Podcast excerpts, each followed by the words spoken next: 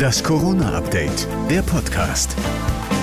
Hallo zusammen, heute ist Dienstag, der 23. November und hier kommt die aktuelle Ausgabe des Corona-Updates, der Podcast mit dem Nachrichtenstand von 12 Uhr. Ich bin Thorsten Ortmann. Hallo. Es geht ein Riss durch die Republik, ausgelöst durch die viel diskutierte Impfpflicht. Es wurden ja schon sehr viele Krankheiten mit einer Impfpflicht ausgerottet. Halte ich nichts von. Warum soll man jetzt jemanden dazu zwingen, wenn man das nicht möchte? Auch in der Politik wird der Ruf nach einer allgemeinen Impfpflicht lauter. Zuletzt hatten sie mehrere Ministerpräsidenten gefordert, darunter Winfried Kretschmann aus Baden-Württemberg im Zweiten. Weil wir sonst aus dieser Pandemie einfach nicht rauskommen und fortwährend Freiheitsrechte beschränken müssen. Das hat schwere wirtschaftliche Folgen. Einer der führenden Verfassungsrechtler in Deutschland, Ulrich Battis, hält eine allgemeine Impfpflicht für rechtlich möglich, mit der Begründung, damit das Leben anderer zu schützen.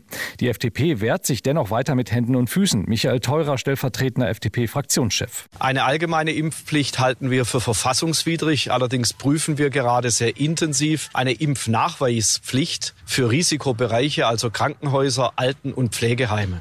Eine Impfpflicht würde aber eh das derzeitige Problem nicht lösen, sagt noch Gesundheitsminister Spahn, denn sie käme viel zu spät, um noch die vierte Welle brechen zu können. Israel impft ab heute Kinder im Alter von fünf bis elf Jahren. Sie bekommen BioNTech und ein Drittel der Erwachsenendosis. Auch in Deutschland könnte das bald möglich sein. Eine Zulassung des Impfstoffs für Kinder durch die Arzneimittelbehörde EMA wird Ende dieser Woche erwartet. NRW-Ministerpräsident Wüst hat heute Morgen einen Impf-Drive-In eröffnet. Rund 1000 Impfungen sollen in dem Drive-In an der Lanxess Arena verabreicht Veröffentlicht werden später bis zu 3000. Hendrik Wüst will kreative Ideen. Auch Apotheker und Zahnärzte sollen mitimpfen. Dazu müssten die Möglichkeiten überall ausgeweitet werden. In Einkaufszentren wird geimpft, auf Weihnachtsmärkten, in einer U-Bahn. Das brauchen wir alles und das Land, der Bund übernehmen wie schon zuvor die vollen Kosten. Und ein Drive-In hat ja was. Drei Stunden im Auto in einer Schlange zu warten ist immer noch besser als vor einer Impfstelle im Stehen. Das war das Corona-Update vom 23. November.